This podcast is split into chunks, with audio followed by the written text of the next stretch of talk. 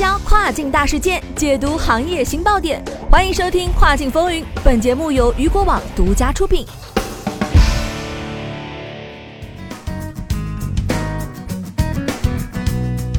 Hello，大家好，欢迎大家收听这个时段的《跨境风云》。那么今天这个时段将带您一起来关注到的是又一个黑马科技，亚马逊卖家身份被盗用，大量放单。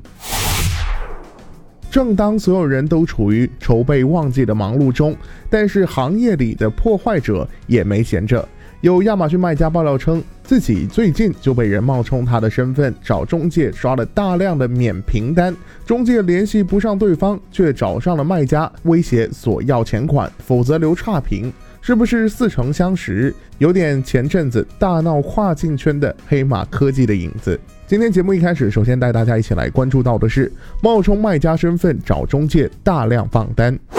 据过往了解到，截至目前，该卖家所运营的店铺仍有人在找中介放大量的免评单，而中介竟然写站内信威胁卖家，如果当前问题不能得到解决的话，将会对卖家运营的账号进行刷恶评等报复行为。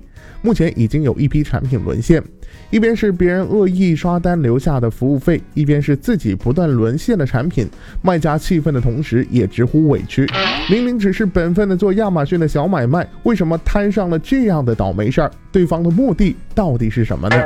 针对该事件，有亚马逊卖家认为，可能涉事中介也是受害者之一，冒名者借用受害卖家名义下单刷屏，刷完单就跑路，中介的钱没地方结，只能找上卖家。但也有卖家分析，说不定是无良中介的新型手段，强买强卖，虚拟一个冒名者，让卖家被迫买单。那么这种事情到底应该如何解决呢？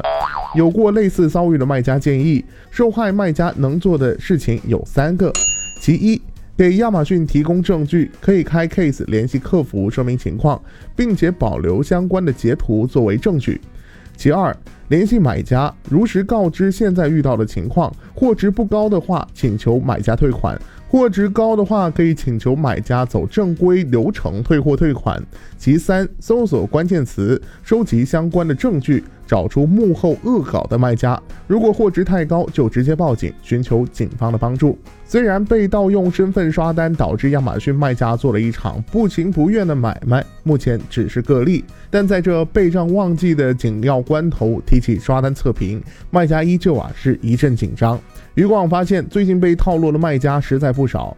比如下面这位卖家也爆料到，在做亚马逊测评的时候，遇到一个不靠谱的中介，不能上评，却一直要求返本金，说联系不到买家，最后威胁卖家，知道卖家的店铺名字和 ASIN，要采取报复措施。卖家建议大家测评之前到网络平台搜一下相关的社交账号，看是不是被曝光过的骗子。同时啊，此事件也引起了广大卖家朋友们对测评的大讨论。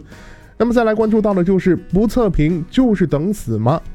刷单和测评看似是一样的操作，实则是两种不同的概念。倘若不测评，能不能独立做起来一款产品？对此，几位卖家朋友们向雨果网谈了他们的看法。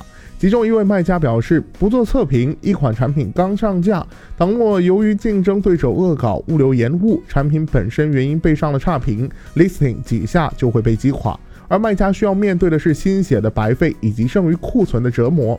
况且，即使 listing 仍然存活，排名落后，恶评占比也无疑断送了产品的未来。因此，有部分卖家认为，做亚马逊不做测评就是等死的行为。但是也有卖家认为，刷单测评是有风险的，一不小心带来的是 listing 的下架、账号被封的风险。众所周知，刷单是亚马逊平台严令禁止的行为。线下正逢亚马逊旺季，平台政策收紧，对于刷单等违规行为的打击也是更加的频繁。余光了解到，近来有卖家就是因为这个刷单，导致主推的产品流量猛跌，导致后续补货的库存出不了单，产品推不了，流量单量都受到了影响。那么最后带大家一起来关注到的就是恶性竞争高发，卖家是防不胜防。冒名刷单是不是对手所为不得而知，但是近期恶性竞争事件明显增多。近期有卖家表示，自己的这个 listing 被别人合并恶搞，导致 ASIN 发生了变化，显示为不可售。开 case 询问无效之后啊，上一个链接还没有回复，又被恶搞了一个新的链接，链接变成不可售。三十几万的货放在仓库却还未处理，迫于无奈之下，他只能求助于他人。同样，listing 被恶搞，也有卖家遭遇到了奇葩的事。有卖家称自己上架卖了几个月的产品链接被别人复制创建了新的 ASIN。更令该卖家咂舌的是，随后对方直接投诉自己版权侵权，亚马逊不经审核直接通过。啊，接连操作之下，卖家竟然损失下架了十几个产品。而事后卖家才得知，恶搞自己的元凶竟是此前跟卖产品被自己投诉的卖家。也有其他亚马逊卖家吐槽称。自己的新品刚上架的第一天就收到了差评，并且接连十天，每天都是如此，再搞几天链接都要被搞死了。该卖家表示道。